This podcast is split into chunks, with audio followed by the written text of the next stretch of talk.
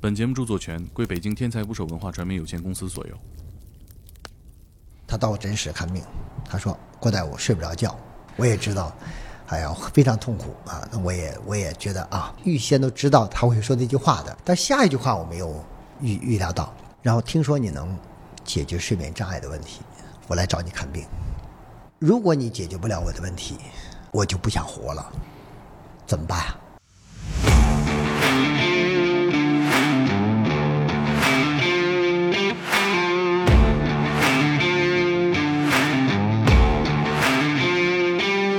真的会死人，给你做检查那个诊室，啊啊啊那个那个地方都曾经发生过死的病人。尿频、阳痿、猝死、心梗，大胆，你是认真的看那个宣传册？我认真看了好多遍他梦游非常的完整，他是睡着睡着，然后会起来，然后开始化妆，啊！不是这大半夜，这也太吓人了非吧常？吓人。然后梳头吗？出去遛圈儿，梦游的形式啊，多种多样，在结婚的第一天晚上，新娘梦游把新郎给剁碎了。有这种情况是另外一个啊，还真有啊那！有这这这是另外一个，做梦的内容有没有研究过？当然研究啊，解梦这个事儿到底，梦怎么来的？我有的时候经常试图想感受这个过 程你也想着试图控制挺做梦？挺挺复杂的 啊。两口子进来，你说谁看 病？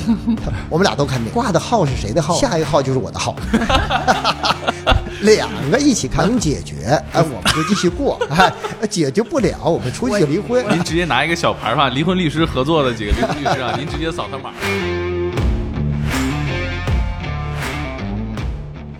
请点击订阅我的播客，拜托了。打捞最带劲的职业故事，这里是天才职业，我是猛哥。今天来聊天的还有许久没有露面的天才职业的兼职场记戴戴。 Hello，大家好，好久不见。今天的嘉宾是一个救我命的男人啊！曾经呢，我是一个罹患睡眠呼吸暂停症的人。有一次呢，开车就睡着了，差点过去，就认识了今天的嘉宾，中国最权威的睡眠科医生郭希恒郭大夫。各位听众，大家好。郭大夫，您研究这个睡眠的问题研究多少年了？呃，现在应该是三十八九年吧，比我大，那跟戴戴的年龄差不多呀、你比我大多了。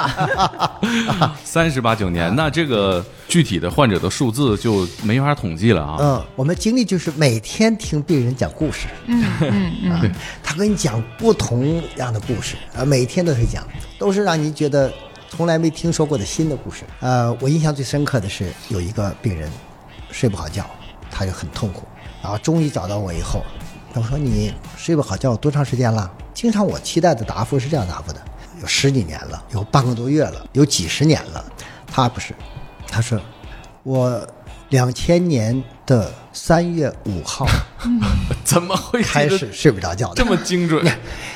啊！我说你是不是把上午、下午也得说出来？我说你怎么会做的这么精确呢？所以就说明睡不着觉的人呢，他对自己的这个睡眠的问题的记忆深刻，或者是对睡眠的经历，嗯，对他的影响有多么的大。他从开始到现在有多少天、几千天、几百天传说？我为什么我说你为什么会这样？因为他那天离了婚，啊从离了婚以后就睡不好觉了。那这些故事其实反映出来就是一种疾病的特点。这个睡眠呐、这个情绪对睡眠影响是非常大的。睡不好，心情会不好。你理解睡不好最严重能到什么程度？戴戴。睡不好最严重到什么程度？我觉得心情不好挺严重的。当然，睡不好肯定心情不好，其实心情不好也睡不好，它俩恶之性间循是这样的关系啊。其实我们睡眠的时候，大脑有更复杂的工作，确保我们清醒状态下能够有更好的表现。睡眠的时候大脑不就不工作？他不是他休息吗？ 所以说，对，这是你的误解了啊！我觉得一般的人会认为睡觉嘛就是休息了，其实不是。啊我表带带，我头一次见到他，但是这个接触只是一个短期记忆，也可能明天我就忘记了，但是也许明天我就记住了。你知道这个记忆的形成跟睡眠关系非常大的。睡眠的这个功能啊，我不说了吗？ 我们的节目可能四个小时、八个小时我们都说不完。 我最直观的感受就是睡不好真的会死人，因为我记得我去医院看病的时候，有一个科普的小传单上面写的就是打呼噜能导致什么结果，简单的就是烧心睡不好、尿频，再往下严重一点，阳痿、猝死、心梗。看完之后给我吓坏了，看来你是认真的看那个宣传册，我认真看了好多遍了不。 应该第一个导致的是离婚吗？ 我觉得没到那个程度啊，但是我觉得我再下一步婚姻就会遇到问题了，哎呦，到我那儿看病的闹离婚的多了是吧。很？多，看病一进来俩人，这两口子进来，我 说谁看病啊、他我们俩都看病，挂的号是谁的号啊？下一个号就是我的号。两个一起看病，哎，我说，那我说，呃，行，那有一个一个来吧嗯 啊你先出去吧，那就那哎，两口子在一起，因为我看睡眠问题啊经常是一定希望家人陪伴。啊，因为他睡着以后，他什么情况也不知道了。他妻子在旁边，或他丈夫在旁边，能描述很多他自己不知道 的事情。他有的病人来看嘛，我说一个人来的啊，两个人来的啊，两个人请那个人进来。 这太吓人了， 这我这就是看个打呼噜说你家属来了 吗？ 不是你们这种打呼噜人最讨厌的在什么地方？就是你把别人吵得睡不着觉，然后啊，自是己非是常的是好是，对，你说的太对了，是就是我看病说两个人来看病，一个人是看打呼噜，一个是看失眠，睡不 着。也睡哎不着了，然后。这两个人就发生矛盾，甚至在我的诊室呢就开始吵架啊是吗甚至就是就有的甚至要闹离婚，说郭大夫，你看能不能解决他打呼的问题？能解决，哎，我们就继 续过；哎，解决不了，我们出去就离婚。我我我觉得应该给离婚律师那一期， 把离婚律师安排在郭大夫的诊室里 到。时候您直接拿一个小牌儿吧，离婚律师合作的几个离婚律师 啊，您直接扫他码吧。我说不至于，我说我我我说我保证给他解决，不一定要这样的一个程度。但是这里面他两个人啊，相互都不满意。这个男的呢，男的有打啥呼噜不满意的呀？他说我睡觉一睡着了，他就推我呀，不让我睡觉啊啊啊！他说也也我也这也工作是这么忙，白天那么困，然后晚间睡会儿觉，他一会儿就推我，一会儿推我对呀、哎我特别能理解，我我睡着我也控制不了啊。但是他爱人又说了，更冤枉。他啊爱人对说呀、是啊郭大夫，我看他睡觉的时候，他上不来气儿的时候，你说我该怎么办？ 你说我推他还是不推他？他万一死了怎么办？跟我媳妇儿说的话一 样。所以说我说，哎，我说啊，那你真该推他。嗯家那个那个病人说他推了我睡不着觉啊，我说你睡着了就是危险了，啊，确实存在的危险，所以这两个人就是来看病啊，就经常出现这个矛哎，盾。您接触过这种睡眠当中猝死的这种事情吗？当然有了，在我们的睡眠中心，就是给你做检查那个诊室，啊啊啊那个那个地方，都曾经发生过死的病人啊，啊。他是睡着睡着打呼噜。对啊，他他因为他每天都打呼噜啊，哪天对每天都是发生呼吸暂停，家里人实在是受不了了，他就来了。找我以后，我一检查发现他确实是一个典型的睡眠呼吸暂停暂停的病人，而且是比较严重的。啊，呃，给我的感觉，我说我得马上安排你做检查。他说我们今天就来看一看，咨询咨询啊，哪天查我们还没没想好。我说你什么叫没想好？你今天晚上就应该查了。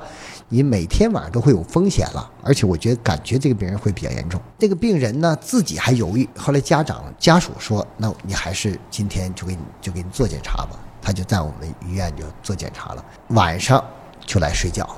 哎，这一晚上睡觉的时候，我们实际上有一种预案，就是这个病人有可能是非常严重。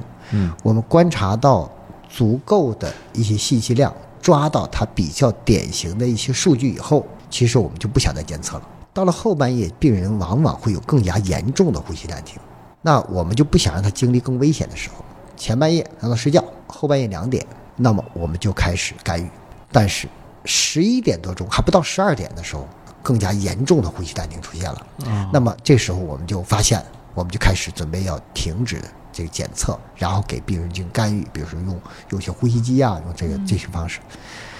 就在这个时候，病人突然心跳停止，突然心跳就停止了。这时候我们就赶快进行那个心肺复苏，同时呢联系急诊室啊进行抢救。心脏呼吸的状态稍微有点好转，但是呃一直处在一个比较比较严重阶段。到了第二天的维持到第二天的下午，病人还是死亡了。我们说这个问题还是非常严重的，但也有那种病人，就是在我这儿来看病，我们发现他是这样的病人，建议他来做检查的时候，有些病人说啊，我郭大夫，我我今天看完病，我马上出差，那检查我就出差回来以后再查吧。啊，你给我安排的时间再晚一点。 啊，这不是我当时说的 话，是我吗？难道？然后，那么啊没有机会回来我了们就按他选择的时间来进行安排。有的病人也有出问题的，啊，这样出差过程当中，对对对，太可惜了。对，睡眠障碍其实是一大类疾病，有九十多种疾病，啊，有这么多， 不是光打呼噜一种 疾以为都是因为打呼噜失眠两件事病儿。啊不。那个夫妻最后怎么样了？日子过下去了吗 那个夫妻呢，丈夫呢肯定是个嗯睡眠呼吸暂停的病人。他妻子说：“他怎么睡得那么好啊？头还没枕到枕头时的一瞬间，他已经睡着了。 这不也是我吗而这时候推也推不醒。我说他不叫睡得好，啊？ 那他躺下就睡着，我怎么躺下俩小时也睡不着啊？我听到呼噜声，我一方面害怕，一方面睡不着。这种状态不叫睡得好，嗯，叫嗜睡。是昏嗜迷了睡是吗一嗜种睡病是啊，昏迷了吗？昏迷不是就是嗜睡，哎，因为就是嗜睡。嗯那么这种嗜睡呢，在夜间的时候呢，入睡潜伏期很短，嗯就从想睡觉到睡着觉，这时间时间很短。沾枕头就着。哎，沾着就着啊，对会白天你会觉得他很难向别人保持清醒，比如开车的时候，嗯，我最严重的时候啊，嗯就是我参加婚礼，嗯，我敬酒的时候睡着 了，我酒杯端在嘴边，我要说话，啊 我就没有意识了，我就听见新娘子说。又睡着了吧？ 然后我闭着眼睛说醒 了，就就这么严重。。对对对，呃，她的那个丈夫呢，咽腔的结构也有问题，他两侧的扁桃体特别大。那么这个病人，我们给他做了一个那个微创的一种手术，多余的组织把它消融掉，气道阻力下降以后，呼吸就平稳了，呼吸暂停的情况就明显减少了。白天呢，精神状态也好了。那他妻子怎么办？自从跟他结婚以后啊，就就这个这睡眠就越来越差。我们把他的爱人的问题解决以后，他睡眠就非常好了。哎，所以说有的人相互不理解啊，就到真实两个两口子还吵吵架的。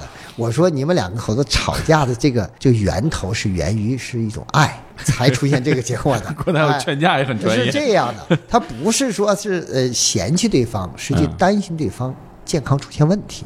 郭大夫现在也做抖音嘛，有一个问题的点赞是最高的，就跟这个案例忽然我觉得有一些关系啊。嗯您有印象是哪个问题吗？啊大概其也知道了， 就是那个问题是啪啪啪是否有助于睡眠？然后呢，你说这两口子好几年睡不好觉是吧？就没有夫妻生活，所以肯定夫妻关系也受影响是吧？其实这个问题啊是一个非常严重的问题。我讲一个案例，我有个病人呢找我来看病，他要把门关上，我说关门干嘛呀？开着门就行了。他说密钥匙哎，他旁边还有人站在旁边要看，不好意思说哎，不好意思说。我说呃，那我说那你就说吧，你就跟我说吧。他说，其实我呢打呼噜这个事儿啊，其实我也好，我爱人也好，其实都不在乎，无所谓啊。我爱我爱人说我听我打呼噜还能睡得着呢，哎呦 但是我现在性功能已经很差了，啊，找了很多的医生看过，走错科室 对了。呀、我也觉得应该去找这个男男性。哎，找了很多科的医生啊，特别特别是泌尿外科嘛，啊，对呀、有用了很多办法都没有效果，偶尔偶然一次看了一次郭大夫你写的一个科普文章啊就强调着这个，我就今天来找您看病就说这个事儿了。我那我说啊，我说你这个这个性功能障碍到什么样的程度呢？他说他是经常要出差的，我说啊，经常出差的。反正我在家机会也不多啊，但是在一年当中，跟妻子在一起，几几乎就没法完成这个这个性生活。啊他是这样，那是很很严重了。嗯是我的，嗯。对不起。喂，你好。哎，我知道。哎，你好。 Hello，听众朋友们，关于睡觉，你们有什么特别的故事吗？失眠的时候都是怎么熬过去的？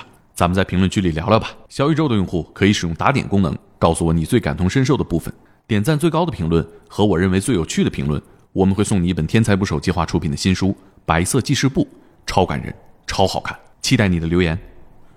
我先解决你睡眠呼吸障碍，然后你再看你性功能障碍情况有没有改善。过段时间来跟我来复诊的时候跟我讲，说郭大夫，我的问题解决了。 这个语气太活灵活现了，是啊，他就没有说像原来他吃过好多药，哎都没有作用。起来了他现在我没有不用吃药，我问题解决了。在睡眠打呼噜、呼吸暂停的病人当中，重度的这个病人当中，差不多有百分之八十不同程度的性功能障碍。嗯默默的看了一眼猛哥，嫂子还好吗？ 是这样，我那个最直接的就是你晚上也没这个精力，这种状态下你也不能指望他有什么良好发挥。嗯刚才您提到各种疑难杂症哈，呃，有没有特别奇怪的能跟我们分享一两个吗？酒肉动物疾病，你要说病名字，我觉得大家也没兴趣听啊，嗯可能对这个病也没法了解。总体来讲，分成三类，第一类就睡不着的，第二种疾病呢，就睡不醒的，总想睡。 睡太多也不行，对，对所以说你不要以为他，你看我我经常有这样这种病人，他在等他等在就诊的之前，在门口就说啊这俩那个病睡俩病这叫俩病友之间互俩相病分人享交流了病情，他说你怎么来找郭大夫？他说我睡不着啊，睡不 着，睡睡不着，嗯太你羡慕你你睡了不着，你怎么还找郭大夫？他说那你呢？他说嘿，我整天的睡觉啊，怎么一点儿都提不起神来？嗯我要能清醒一会儿多好啊！那你你看你的多好啊！他说哎呦喂，你这能睡着多好啊！俩人在门口就开始说起来，惺惺相惜，然后看病的时候。我要我要跟那个病人加在一起，被二一除多好 啊！ 你俩换换。 是是是，还有一类病人是睡不好，睡眠打呼噜啊，嗯，梦游啊，梦游哎，啊对呀、出现说说梦话呀，这些说问梦题话，那都是睡不好，磨牙呀，想到了一个都市传说，就是这个新婚夫妇在结婚的第一天晚上，新娘梦游，把新郎给剁碎了，就是从小听到大的心理阴影。不是你们家的这个婚姻教育 做啊所以的有太到位了，因此你到现在都没结婚那倒那倒不至于啊，结婚了。他他孩子都会聊天啊了，但但但是家里边有亲戚是这样，会梦是游。被被他梦游非常的完整，他是睡着睡着，然后会起来，然后开始化妆。嗯啊，呃，对，穿着化也不知道他不是什么时这候大半夜这也太吓人了吧？非常吓人。然后呢梳头吗？出去溜圈儿，溜一圈儿自己回来，然后接着睡。嗯，也不敢叫啊。就呃还有一个疑问不就是敢，叫他，那不是说嘛，梦游的时候叫醒会被吓死，也是个都市传说，但我不知道这个有没有科学道理。郭大夫，这他这个情况严重吗？ 呃，他严重不严重啊？我觉得，我觉得戴戴小时候就梦游过，为啥？我好像没有，但我说过梦话嗯你肯定梦游过。啊？为什么呢你？看，我看一眼就知道你会梦游的。 长得就像梦游的人，这么不清醒？ 为啥？梦游怎么被诊断的呢？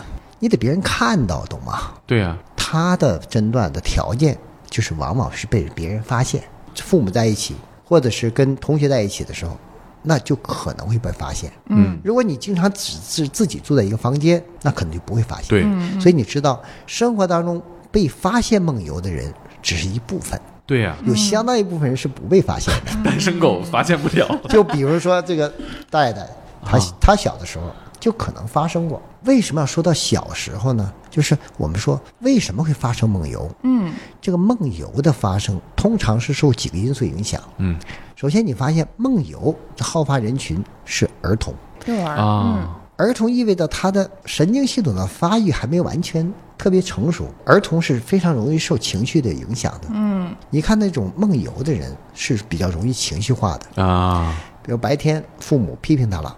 晚上扇父母两巴掌，还或者是白天老师呃表扬他了，他情绪出现比较大的波动的时候，这个梦游条件往往跟这个有关系。但是这种睡眠当中发生梦游这种行为，通常情况下，梦游的人的健康不会有什么影响，哦，没什么而且问题他梦游的行为呢，都是比较简单的啊。 除了吓人以你外，看他，没没毛病。你看他说的化妆，那是还是比较复杂的动作这啊，太那复杂很多我我想知道是真的能做到吗？就是啥，就哎闭着眼睛对看不见呃，也可能因为这个行为啊，是他经常做的。啊，习惯性动嗯这作。个动作对他来说并不复杂、啊，可能画的并不是那么精准，但嗯是但是呢是呢可以画。啊不是，但是我跟你说吓人了，如果我半夜起来梦游化妆，这个事儿就很吓人了。太吓人了！对，你说平时都不化妆，你对呀、这个太吓人了。 那我觉得那是故意 的。梳头，所以首先他的行为是比较简单的，像你说，嗯啊哎，梦游的时候是是是这个叫新婚之夜就把新郎给杀害了，这有点复杂。这个复杂。这太嗯复杂哎，这个这个我们一会儿还说啊，有这种情况，我是另外一个问题啊，还真有啊那。有这这这是另外一个问题，这是跟这个，呃，如果按病来说，那是两个病，啊，哦啊这看起来都是像梦游，但是呃，肯定大家把这个问题都归结为梦游就甩。锅给梦游。哎，对，如果是准确的概念叫睡行症。睡着了行走的病人对，它不叫梦游啊。当然，咱们说的俗了一点儿，就是大家都容易知道我们说什么，就我们就拿梦游来、来来这个来讲吧。嗯，其实这个行为一般都是比较简单的、无害的。有的人到冰箱里拿点东西，啊，有人去梳梳头，嗯、或者是你说的化化妆也可以哈、或者是到房太间，恐怖了。说到房间走一圈儿，然后回到床上再继续睡觉。啊，其实这个行为都是比较简单的，也不会对别人产生伤害。嗯，有的时候有危险的，比如他把窗子当门了哦，啊，那窗它开的，那你可能从窗户出去了，嗯，那就危险了。但是梦游你会发现，梦游一般发生是发生在你比较熟悉的场合，比如说你在家里面。闭眼睛也能走，闭眼就能走。啊对，这种潜意识呢，就使得你不会发生一些错误。嗯，所以这相对来说安全的。嗯，那么在梦游过程当中，可不可以把他叫醒呢？会被吓死吗？ 这魂儿回不来了吗？不是传 说，其实我想问你，你睡觉的时候，你家人把你叫醒，你什么感觉？烦， 急眼了，对，嗯生气。那不过就是醒了嘛，嗯，会把你吓死吗？呃那不会，和梦游的时候，出发生梦游行为的时候被叫醒，结果是一样的。啊，没事儿，对，啊？他会觉得莫名其妙，哎，我应该在床上，我怎么到客厅？是你把我弄到客厅来的吗 我应该是在啊车里，还不怎应么该样在车底，啊，就这样，他可能会这样去想，但他不会是受到惊吓的。所以说，人们说的那种，哎呀，这个梦游的时候被会被会被吓死，这都是谣传。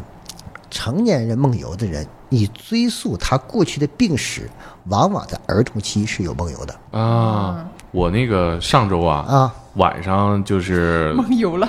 我不知道这算不算啊，我不知 道，这我睡得也太不好了，这。我媳妇第二天早上给我讲的，我一点儿记不住了。就是我晚上忽然把手拿起来扣在耳朵上，打我说电话喂，喂，你 好，喂。然后那对面也没声音嘛，然后我说谁呀、我媳妇这时候就醒了，就惊呆了，也不敢叫我。然后我说挂了，然后我就挂了，挂了。然后她还问我问题，啊，我是谁呀、你是谁呀、你爱不爱我呀？她说我对答如流，就能正常交流。他应该多问一点平时不太好问的问 题。啊我也很后怕呀、 窄了啊。第二天早上醒来给我讲，我一点儿都不记得。哎，我觉得你说了个非常好的问题。梦游的形式啊，多种多样的。有时候你从床上坐起来，这本身就是个非常简单的梦游行为。啊还有一些行为上的动作，你比如说我，我似乎在接电话，这本身就是梦游的行为。啊但是这种行为呢，我刚才说了，啊受了很多因素影响，要么就是你过去小的时候经常发生就啊，我小时时候有一次，我奶奶说就是，嗯，早上六点闹钟醒了，然后我摆出做广播体操姿势坐起来， 就双手伸平，就跟啊僵尸。这不是广播体操的姿 势然后，然后，然后给我叫醒了， 站队嘛，大臂向前看啊，齐嘛对。 对对对，不是看电影看多了吗？然后我奶奶给我叫醒了，然后我就也没说什么哈啊，这就是我小时候嗯对，我觉得可能会有过这样的行为。实际我想，在生活当中，孩子出现这样行为的概率其实挺多的，可能前一天过于兴奋啊。电话接多了啊，有可能是什么？反正是你觉得大脑是比较兴奋的，在夜里面会出现这样的行为。但是这个因素可能是一旦他失去以后，这个行为就不再发生了。啊，你不会天天晚上发生这个。 天天接电 话但是我见过，就是有的病人晚间每天都会发生，会说明你有另外一个问题，你的情绪可能会有问题。啊啊，嗯心是理说问的题，哎，对，有可能还会有别的问题，比如说有些焦虑、抑郁的人啊。也会容易出现这样的行为。嗯，有的人就又哭又闹的，你知道吧？这我爸半夜醒了就打人，哎，嗯哎，你们家这怎事么儿回遗传吗？大夫，这是不是遗 你们家怎传么？你回事又你又说另外一个病了，就是你刚才说他打人，他刚才说的是杀人，懂吗？啊我呀， 刚才我已经把这个界界界定嗯了，我说。梦游通常是无害的、简单的，那我一定还有一部分就是有可能害有的害的啊，或者是复杂的。你就刚才把这个复杂的问题拎出来了。那打人这种需要有什么特别的防范吗？打打人是更应该来找我看病了。绑起 来，他经常会有非常鲜明的梦境的内容，比如说他睡着以后，他去发现有个人伤害他，嗯，他要防范。对，你打了我一拳，我挡一下可以吧？嗯，甚至我要攻击你一下是为了我防御，那动作就出来了。他甚至是会遇到一个特别自己仇恨的人，那甚至我就想要把你打了，那就对攻击行为也出来了。嗯，而且在打的过程当中，打人有那么静悄悄打人吗？喊，连打带骂呀，对对是， 什么 喊的，他们比较文明啊。我爸没那么文明，确实连打带骂。所以说，你看你，我都跟你说得出来， 就你说你你爸的行为，就你啊，一定是按照我规律走的，会骂人。我就遇到个病人，这个病人呢是一个老的知识分子，特别高级的知识分子啊啊，这这两口子一起来看病，男的看病，这女的陪他来，嗯然后跟我说这个有有睡眠的问题，说说说，我就问他了，我说他睡觉时候骂人吗？他老伴儿就呃犹豫了一下，然后还得回答我，他说他是一个知识分子，一这一生当中没说过一个脏字儿，哎，从来不会跟别人急，特别温和，可是他睡着的时候骂的比谁都厉害。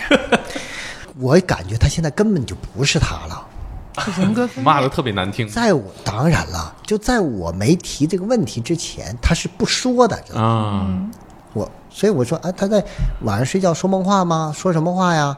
啊，没什么，这这这反正就就是他就淡化这个事儿了。他实际我觉得，我觉得他是掩饰，因为这个病是有规律的，他一定会出现这问题。然后索性我就直接说了，我说睡觉时候骂不骂人？他就哎呦，我那我就不能隐瞒了啊，就说我们都不好意思。他说我跟他一辈子，我都没听过他说过一个脏字儿。这都憋着晚上说的。你说他他现在就出现这个问题了，这种疾病还有很多的危害了，成年人出现问题了，特别是像你父亲出现问题了，我觉得肯定要找国大夫看病，真的不会随着时间的推移会减轻，会越来越明显， 就是我总结规律会随着他工作的这个压力来，哎对，来伴随着出跟现情绪有关系，啊，应该来看病了。就伴随着这个领导去地方检查，他这个梦游病症骂人的病症出现就会频率提当然高了。情绪紧张啊、激动的时候都会有这个问题。其实睡眠跟情绪关系很密切，发嗯你会发现，呃，几天睡不好觉以后，你发现这情绪就变得非常的。原来糟糕比较温和的人，可能变得急躁啊，容易发脾气呀、甚至是这个这个呃哭闹啊，甚至是这这个失这个失态的问题都可能会出现。嗯，还有一些人在生活当中，有些人最初表现睡眠还不错的，嗯，但是情绪上受到一些干扰以后，它伴随着情绪的变坏，它也睡眠出问题。嗯所以这两者之间有可能的互为因果，会使它问题会越来越严重。说到这个梦游，我其实又想谈一个话题，大家都特别感兴趣的关于 鬼压床嘛这个这鬼啊，关于做梦的话题。啊，医生对于这个做梦的内容有没有研究过？当然研究啊，解梦这个事儿到底这有多少这个真实成分啊？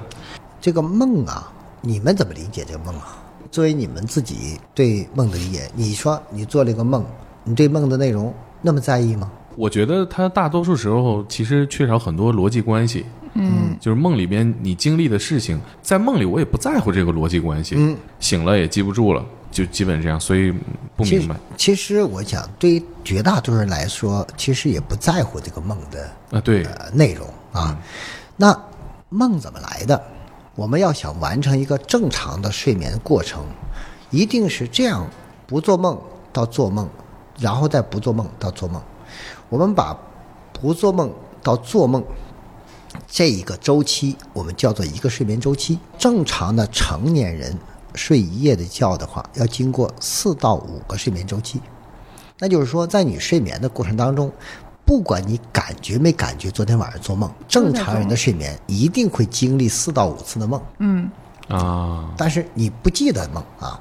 其实我说最好的睡眠呢，就是你感觉不到太多的梦啊。比啊如说我，对比如说我的睡眠，您睡眠怎么样？我睡眠当然好 了，我睡眠当然好了。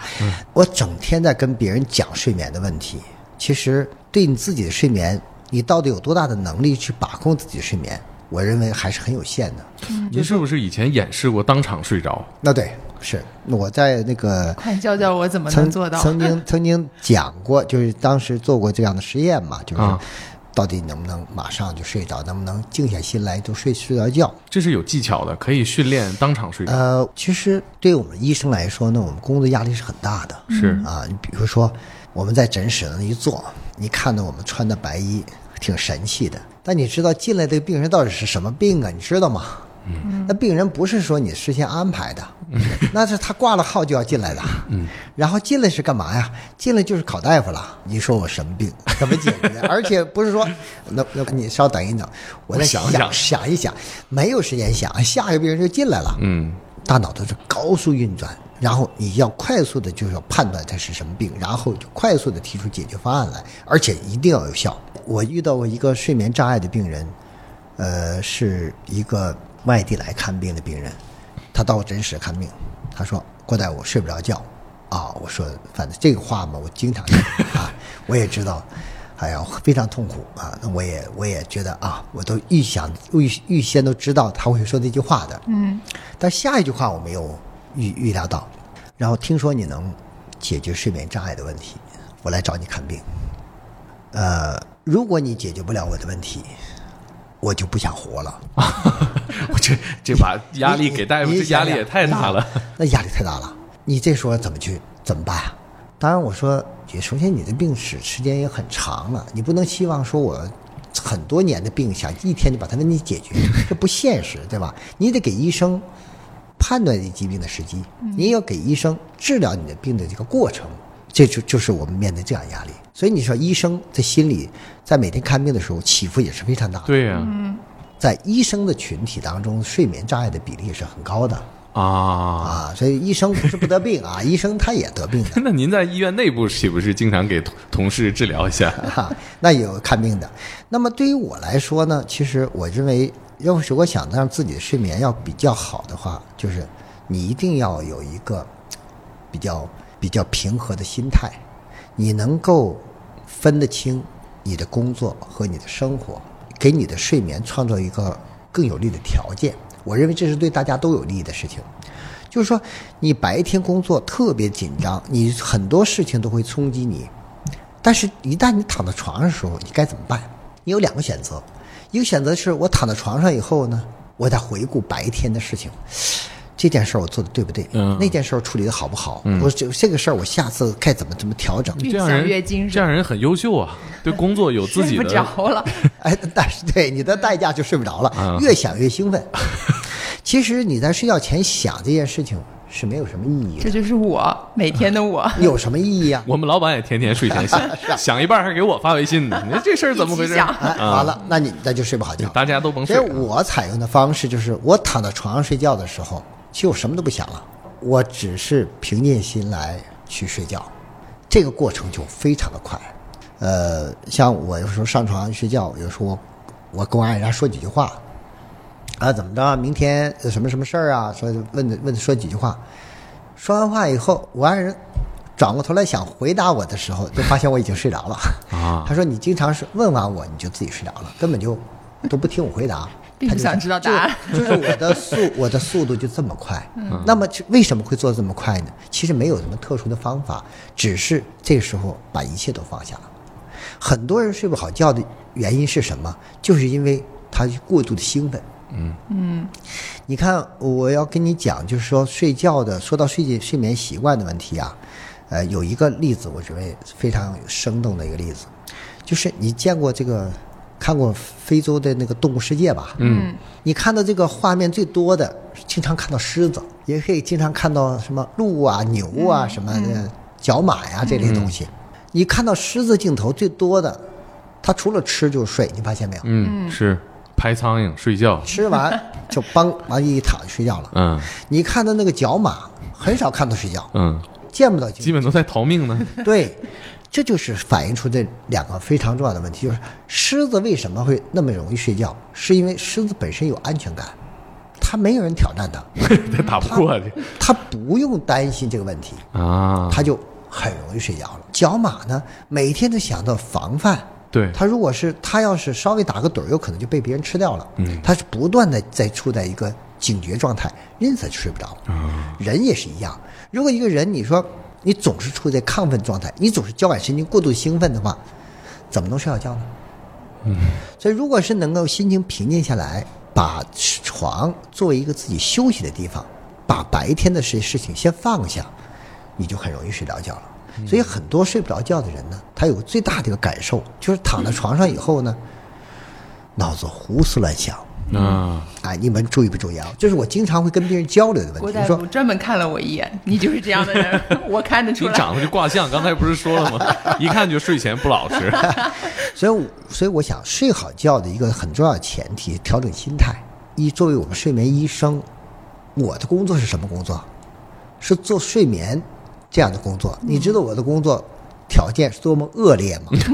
对睡眠来说， 是，我们白天是给你看病，嗯，晚间呢监测吗？监测呀，监什么叫监测呀？监测你在那睡觉，我在那瞪眼睛看啊，我是不能睡觉的。嗯，其实我们那个刚才我们讲的睡眠规律，嗯，我们就没规律了。嗯，对这个地方，我想补充一下这个监测这件事儿啊，嗯就是在医院这个朝阳医院要做一个睡眠监测嘛，嗯，那晚上是医生护士在这个办公室里通过监控看你睡觉的，嗯。我问那个护士，直我播说睡我觉换衣服怎么办？他说你换你的呗。我说那这不是都谁看你换衣服？ 就这样一个环境，然后满脑袋插的全都是传感器哈。对，然后我那个时候，我给老板发照片儿，就是我满脑袋插的都是传感器，嗯哎嘴上挂一个呼吸机。我说这个我能请天假吗？嗯 我们老板说，就你这个照片，请一年都 行。就大概是这样一个监测的过程。对对，我我刚才其实也想问一个问题，就是比如说有一些特殊的职业，比如说像演员，就是他拍戏的时间其实是不规律的，啊对白天没戏的，晚上大夜。或者还有一些就是轮班倒的，还没有那么就是他高频的轮班倒，嗯就我要么就是隔一天一个大夜，隔一天一个大夜那，你们在片场是不是所有工作人员都是跟着这个节奏走？对对对对对对对，那他这有法治吗？啊这算工伤吗？长对呀期这样的话对呀是会有影响的吧。肯定有影响啊。呃，其实呢，你提到的就是生物节律的问方面问题了、啊。刚才我说到我们的睡眠医生就是晚上不睡觉，白天给别人看病，你就发现他没有睡觉时间，对啊或者没有一个连续的睡眠时间，只能是零敲碎打睡觉。嗯对，所以很多搞睡眠的医生本身睡眠就出问题了，嗯，是这样的。是甚至有的医生要靠吃安眠药来、哦嗯来来调整睡眠，是这样的。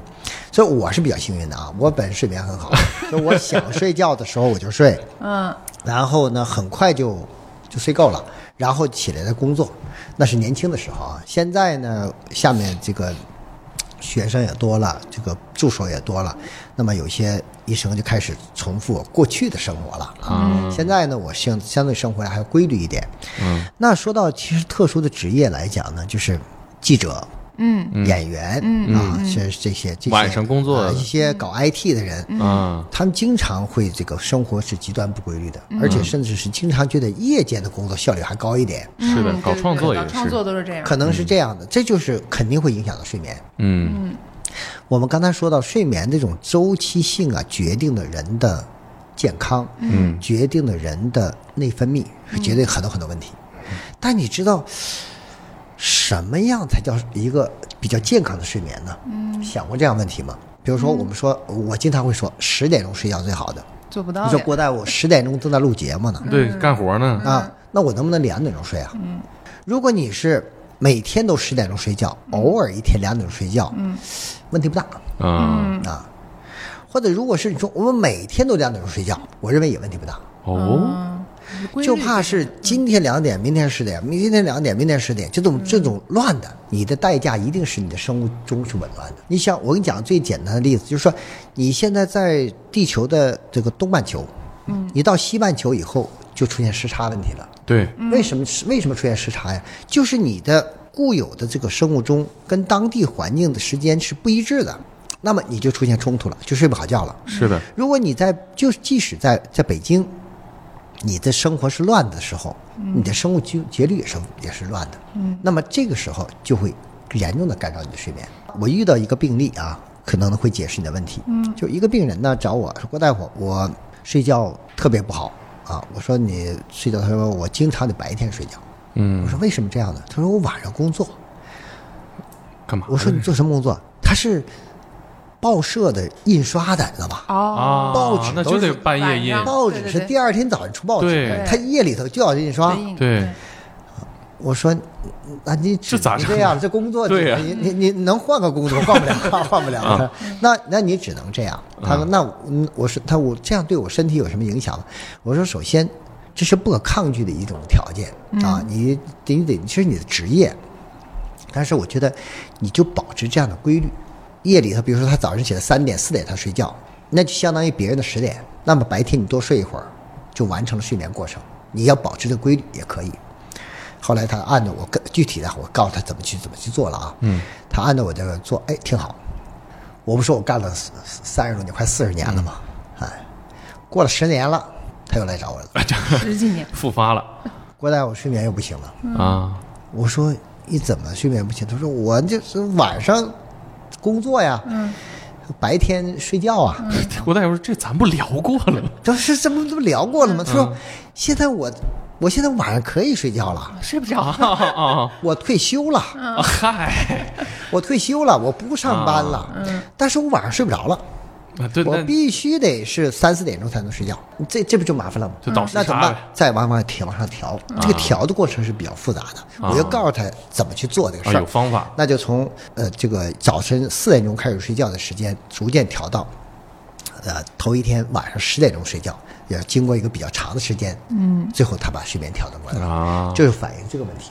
但是对于你们这些这个演员来说，是或者是这个记者来讲，他的生活是是没不谱稳定的对，今天可能是两点钟睡，明天可能四点钟睡，嗯，后天可能九点钟就就有机会睡觉了，嗯嗯，所以他的生活乱的，这种对睡眠的影响是特别大的，嗯，对你的生物钟的影响是特别大的，而且是这种影响呢，会在你在年轻的时候经常的这种行为，我的经验是，多数这种人到了年龄大以后，都出现睡眠障碍，嗯，最后他变成了什么睡不好觉啊、失眠呐、和其他的一些问题都可能会出现。嗯，所以我觉得对于那种生活极端不规律的人，我觉得要自己调整。当然，你说我应对一些特殊情况就不能按时睡，可不可以？也可以呀、啊像我们医生晚上值夜班，那是没有医生不值夜班的。嗯，那值夜班的时候抢救病人哪能睡觉啊？所以我们经常会会经常会整夜不睡觉的。但是我我觉得从睡眠医学的科学角度来讲，说你想把自己的这个晚睡或不规律的睡眠的危害降低到最低，我给大家一个方法，你在一个星期当中不要超过两天，如果不超过两天，人体是会有个调节能力，能调整过来。如果你说我三天四天都这样，我觉得就超出了你的调节的这种能力了，那你的睡眠就要付出代价。对于睡眠的调节能力来讲，是越年轻调节能力越强，年龄大了就调节能力越来越差了。嗯，那那我想延伸一个问题啊，嗯就是刚刚说就是睡眠不规律或者睡眠时间不够，那一个正常的人他一天睡觉超过多长时间也算不正常的？像我妈。年轻的时候，一天二十四小时，她能有二十七个小时在睡觉， 就是你妈是狮子是吧？ 困到不行。对对对，但是年纪大了之后就没有睡眠了，啊他一天睡五六个小时，他就睡不着了。嗯，就也有和一些年轻的演员朋友们总是睡不醒，然后每天感觉都是在睡觉。咱们讲这么长时间睡眠，那听众说，到底什么样睡眠是个健康的睡眠？嗯，你能不能给我一个标准？我对照一下自己到底健康不健康？要说到自己健，说到健康睡眠的这个判断标准呢，一个方面就是像你做的睡眠监测，嗯，那是很复杂的一些，有多多少人能够到我那去做检查呀？嗯，而且我们一般都给病人做检查，你对健康人我不给你查的，医疗资源有限，，对，我们评价睡眠的标准还有一些问卷，嗯，这些问卷呢，好复杂，几十个问题，甚至上百个问题你去回答，嗯，才能够评价你的睡眠。这对于大多数人来说也很难去完成。我告诉大家一个方法，郭氏三个法则郭氏法则哎，三个法则，这三个法则你回答了我三个问题，基本上就把你睡眠是不是健康问题就查清楚了。嗯，第一个问题，睡眠的时机，就是你在什么时间睡觉。第二个问题，睡眠的时长，刚才你提的问题啊，睡眠时长。第三个问题就是醒后的感受，嗯什么时间睡眠是健康的睡眠？晚上十点，这是一个条件。睡眠时长，正常的成年人六到八小时。如果你说我每天晚上睡过十个小时，像你妈妈一样、睡二十多个小时，一定有问题。嗯，一定有问题啊，就有问题。我觉得，那我说的是，作为你正常人来说，我就是超人，我一天就睡一个小时，我白天就没事儿。有没有这样的人？也不能说没有，但是这是不这保证他的这寿命是吧嗯这也不是个正常人，我认为他不是个常人，是这样的。第三个就是醒后感受。我适应醒后一定是精神饱满啊，情绪极佳，那么记忆力、反应能力各方面都很好，嗯，这才是你是一个很好的睡眠。比如说一个人是晚上十点钟睡的觉，也睡了八个小时，醒了以后，像你似的开车又睡觉了，嗯，那肯定不正常的。嗯，所以我觉得大家通过这三条就能够查出，就能筛查自己睡眠到底健康不健康，或者是自己不健康睡眠可能发生在什么时候。发生在哪个点上？就是睡眠时间的问题呀、还是睡眠时长的问题、啊像你母亲问题，就是在年轻的时候睡了十几个小时、二十个小时，认为她她睡了八个小时以后起来还想还想睡觉，所以我认为她睡眠是有问题的啊，这是这样。那么她现在说我现在只能睡四五个小时了，那就睡眠时间缩短了。多大岁数了？今年六十，啊，六十岁，六十岁的人的睡眠时间应该在六到八小时。嗯，所以说我觉得他从一个极端走向另外一极端。咱俩一块儿挂号吧。 那有没有什么病能导致这样？有的，有些人经常在年轻的时候出现这种比较经常嗜睡的状态，嗯，可能逐渐逐渐发展以后，现在就变成了睡眠时间过短的相情况，而且这种人往往是情绪不太好，嗯啊，你要注意看，嗯，他会经常发脾气，对对对对对对对。哎，呃今天 年轻的时候脾气可大了，现在好了，现在老了好了。 经常发脾气，发脾气到什么程度呢？就是就这么点小事儿，比这么大的事儿反应都强烈。你我你我就得就是我就这样描述，你就能知道了啊，就是这是他的特点，太准了啊所以他就应该就该来看病来。就该看不病。懂，看主病要一天二十多个小时在睡觉，也没时间过 来。其嗯实是睡觉呢，他经常睡觉，好多人认为啊睡觉嘛，就是他肯定是困了才睡嘛对啊，这算什么问题呀？人家还觉得在睡美容啊，觉，对，也容易装睡叫不醒，我跟你说，会经常出现一种情况，睡嗯着睡着睡着，突然一蹬，把自己蹬醒了。这个在我奶奶的年代，她会告诉我说，小孩长个儿就会这样。嗯啊都是蹬着长的对对对对，然后因为我个子又很高，所以我你就总信了蹬，我就信了。啊。但是后来我发现有一种说法，我也不知道对不对。他说这个情况为什么会发生，就是当你进入到睡眠的状况的状况的时候，你的身体会监测你的各项指标。他们发现你快死 了，然后，然后就是会出现一个应激反应，就蹬一下，然后哦，他还活着，啊，我觉得这个说法肯定是呃不对的啊，扯犊子的， 对对，其实睡眠状态下，刚刚我说过嗯了，在睡眠状态下，我们肌肉是一个松弛的状态，嗯当我们的神经细胞都处在一个抑制状态。那么这个细胞有，如果是有一个局部的一个兴奋，就可能会出现一个无意识的动作，并不代表什么没有意意义嗯啊。那么这种动作出现在哪儿呢？为什么会说有人说你这出现的动作是在长个儿呢？嗯，你现在还长个儿 吗？现在不长个儿 了，一米七六那了一你别定长是一定是在儿童期。那么小孩儿有个最大特点，他的神经系统是不完善的，嗯他没有发育好嗯的，啊所以他这种稳定性是不好的，嗯啊，有的时候会出现一些呃局部的一种兴奋接触不好那么就可能会出现一些这样的动作。反只正就是又是，变相的证明了我肯定梦游过。反正至少听众这个小朋友想长个儿别学啊，别老瞎整。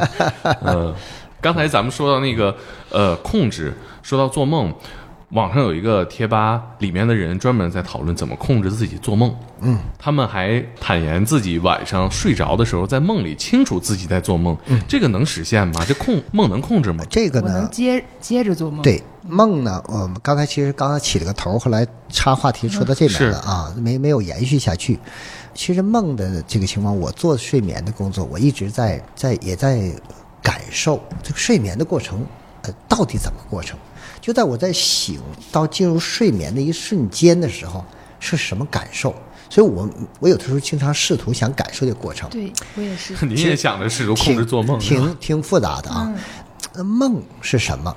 梦是反映着我们的潜意识。这个潜意识内容怎么来的？它包括的几个方面因素。第一个方面因素，大脑当中的一些记忆。这些记忆肯定反映出你过去的经历，你的经历很多的经历就记忆在脑海里，而且形成一种比较长远的记忆。这些记忆呢，可能是一些片段，而且这些片段和片段之间可能缺乏一些逻逻辑关系。调出来以后，有可能 A 片段跟 C 片段结合在一起，蒙太奇了。形成一个可能它俩之间没有什么太逻辑关系的一种跳跃式的一种内容。啊，那么这种内容就反映在你的这个意识当中，形成一种梦境。是这是一个条件。第二条件呢，做梦呢，其实还会受到一些情绪的影响。比如说你白天的时候，呃，比如说你白天跟一个人吵架了，有可能夜里睡觉的时候还跟他跟他吵架，因为没尽兴。对这种这种意识又延续到这个这个梦境当中，它也会影响你梦的内容。嗯第三个方面呢，就是你的情绪，你的情绪，比如说最近，呃，比如失恋了，啊、比较悲伤，你的梦的内容当中很快乐的内容机会就比较少。类似这样的一个悲伤的重演，或者是另外一种悲伤形式的出现，你做梦的内容和许多因素有关系，跟你过去经历有关系，跟你的文化程度是有关系的。啊，跟你的受教育的过程是有关系的，跟你内心当中的伦理、道德和你的意识都是有关系的啊。一个很善良的人，不会在做梦当中就要想杀人的，总想去偷别人东西的人，他做梦的时候都想怎么去偷啊。我我这样说，你能理解吧？回忆了一下我的梦，所以说你会发现这个梦的内容无非就是这样的一些内容。那么这个梦内容大家在不在意？我觉得大家没必要在意。啊！因为这个内容就可能是完全没有逻辑关系的。可是我现在有点在意我的梦是不是太没文化了，代表我个人文化修养的不够。我我经常会打这样的比喻，比如说我们现在可以做各种各样的梦嗯，啊，那你说在三国的时候，他们会做什么样的梦？题材受限，他们绝对不会做出来他们用电脑的梦。对，嗯，那就是科幻梦，现在呢，你就可以做出啊、是用电脑或用手机的梦。对，所以说，我就说这个梦的内容其实它是受你的经历的影响的。可能你今天快乐一点，或者做一个快乐的梦，或者是做一个比较悲伤的梦。我觉得大家没必要在意这个这个过程，那做春梦呢？那那也是跟你的这个潜意识有关系啊，跟潜意识有关系。呃，但是如果是说你说我经常总做类似这样的梦哦，那这里面还是有问题的。你要去是在意这个梦的一些细节的时候，你会发现会说出很多题材的一种对，事情。比如说梦到这个掉牙了，是家里要死老人，弯门盗洞找关系，终于联系上了一个山东远房亲戚，说哎确实有个老人近期死了，哎，他才踏实。其实出现这种现象呢，很多都是随机的哎啊，就是你做梦这种内容和实际发生的事情之间没有什么必然的联系。如果是说有必然的联系呢，可能有这种情况是有必然的联系，比如说一个老人，他呢最近呢腿摔折了，啊，腿疼啊，整天腿疼。嗯，那做梦的时候呢，他同样会感受到腿疼。啊，会腿的不舒服。那么这时候他的梦境当中也会出现反映出来腿出现问题了，比如他腿疼，他做梦的时候就会梦到走在路上， 被狗咬了。哎，被狗咬一下呀，啊或者是被石头撞一下呀，或者是跌倒了。那么这个两者之间好像似乎会有一些联系，嗯，但这种联系本身也没有什么意义。那对于病人看病来说，我都会问：哎，你睡眠怎么样啊？啊，或者怎么样？但是现在我我们还会有问这个问题啊，你会不会做梦？嗯。但是我问再多一点的问题，我只是问你做梦的高兴还是不高兴的。啊，我不会说，哎，你做的什么梦，给我讲一讲。然后你，因为你做这个梦，所以我认为你得了什么病。那我不会这样的，因为这两者之间呢，没有一个必然联系，也不会是我以我给你看病的这个依据，不会因为你的梦的内容作为我的依据。我看网上不是说有那种经常梦到同一个行为是身体哪个地方出问题了，这个呢，其实我在过去做节目的时候，很多记者就设计出这样的一些呃环节，哎，把我把我套进去，让我去试图让您解梦。哎，就比如说有有的人经常心脏病犯啊，就心脏心心绞痛，你醒的时候心绞痛的时候也会疼啊。当然你在睡眠过程当中心绞痛，你同样会疼，你这感受在你睡眠过程当中也会感受到。啊，但是你在你睡眠当中感受到这个疼的时候，在同时你在做梦的时候，你感受到疼的时候，这个疼的感觉就进入到你的梦境了。嗯，但是进入了你梦境是什么场景，那就随机的。啊，就有再可能再创作了。也有可能这个时候就是你梦到有别人用刀扎了你一下，啊哎，你感到疼，过程也感受到了，啊或者是这别人这个打了你一拳，你也感觉疼。嗯，那你回头分析啊，我夜里面睡觉，昨天晚上睡觉，我感觉到人家打了我一拳，那这个是说明什么问题？有可能就是因为你在睡眠睡眠过程当中确实发生了疼了心绞痛了，嗯然后出现的疼痛了。嗯，这有个这先可后的能关系。嗯可能是有这个问题。嗯但是我们诊断心脏病不会根据这个来做诊断的，嗯，我得要查你心电图，看你有没有心肌缺血啊，嗯，因为你有心脏病或心肌疼痛、心那个心绞痛的时候，这个疼痛的感觉会进入到你的梦境，会成为你梦的内容，会提示你有这个风险。但是还有很多人根本就没有心绞痛，也可能会做样这样的梦。嗯，你会把它作为一个心绞痛病人吗？嗯嗯所以这不作为一个诊断依据，所以梦的内容不能作为一个诊断依据。嗯，我还是没有逻辑的。对对嗯科对学的经历，但它肯定有科学依据的，但是我没有找着。嗯就是就是我原来租房子，跟我的室友两个人租了一间一一套房，然后一人一个卧室，就很奇怪。我呢，也就是只有在下午的时候睡在我的那个床上，我就一定会被鬼压床。所谓鬼压嗯床，就是梦魇。我觉得啊，非常非常奇怪，就是呃晚上睡觉也没事儿，然后呢其他时间也没事儿，就是如果我在今天下午四点到六点傍晚的时间睡在这个设床闹上钟的是吧？就几点几点该对对对该鬼压床百？分百被压。但如果我换，比如他睡在我这床上，这个时间也没事儿；我睡在他的床上也没事儿。就我在那个时间点睡在那个地方，你怎么总对，就是很就是他一定是有什么科学依据，但是我不 这知鬼道压，床这个事儿？关键他很规律，你 哎呀，你看，嗯，这就更证明你曾经梦游过梦游过的这 个。天哪，那一你的你的这个证据不断的给我提供，啊这样，所以我我就我判到断底干了什么？我 我判断的太准确了啊！是，对于鬼压床这样的经历呢，鬼压床是一种这种现象的一种描述啊，它其实它只是了民间的一种说法。嗯，我们睡眠医学上呢，我们叫睡瘫。我看的是瘫痪的说瘫你的呃大脑已经醒了，但是嗯哎你的身体还没啊有。对对，仍然跟情绪有关系，而且呢，在我们的听众当中，可能相当一部分人都有发生过。肯定现在留言区里一大堆是吧哎？，为什么会发生这个问题？嗯，你会发现，你发生鬼压床，往往是在白天睡觉的时候，哦，对对对，对啊，哎不会是在晚上睡觉的时候对。第二，常常发生在你要睡觉的时候，嗯，哦或者是从睡眠当中快要醒来醒来的时候对对啊对哎，这两头发生，中间不发生就。没交接好我。说对 不对？对对对对哎， 这样对，为什么会这样？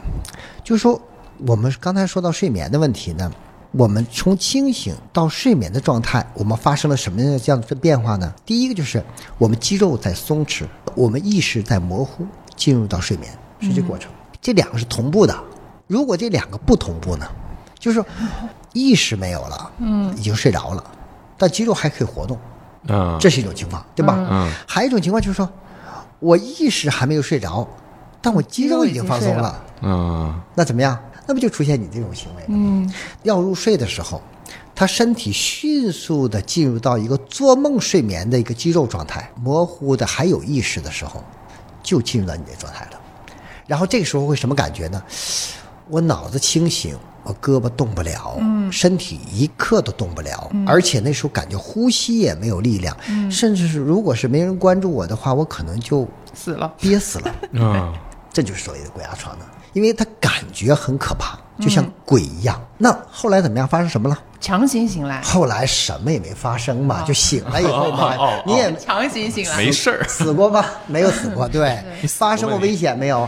但是在发生这个这一刻，心里你是恐惧很恐惧的，嗯，但是最后没有什么结果，而且这时间可能是几秒钟，或者是几分钟，但感觉很久很久。哎，对，每一秒都是那么漫长嗯的。这种问题什么情况下发生？非常情绪化的人是容易发生的，嗯我情绪是有多不稳 定？有些特殊疾病会发嗯生，可能几年前发生过一次，然后就没有再发生了。很多人是这样的，有的人会经常发经生常。就在这沙发上，固定的地点、固定的时间发 生，有时有赏的。 为什么你知道吗？因为你受到了不良的暗示。这个沙 发，有我发问现题，鬼压床沙发昨，天我是四点钟发生的，今天哟快到点儿了，我今天躺下也许还会发生两次发生哦，我再试再又又发生了哦，嗯哎呦坏了，这个点儿和这个沙发有我就问发题生，其他地方我都不发生。是结论沙发上嗯我有有一鬼。我有个病人吧，跟我说我呢是容易发生鬼压床的，我是每年的六月一 号发生。哎我去，儿童太都来精找确他玩了了，。这个家里有小鬼儿，这是你想想，他在一年前就有这个暗示，就等着六月一号那天 发生。六月一号那天必然发生。一块儿挂， 多挂几个。睡眠的故事来讲，我觉得有很多很多的故事啊，所以有很多的故事呢，我自己也想呃，我想有什么样的形式啊，抖音方式或什么方式吧，来来表现。我们就是一个写故事、发故事的，期待郭大夫把这些故事写下来，然后在“天才捕手计划”这个公众号上大家可以看到。我还是很期待聊八九个小时啊 的。 你看 睡眠病人多多呀、咱这就录音的这几个都是对呀、这这我们仨人在里座边，的在座的都有问题。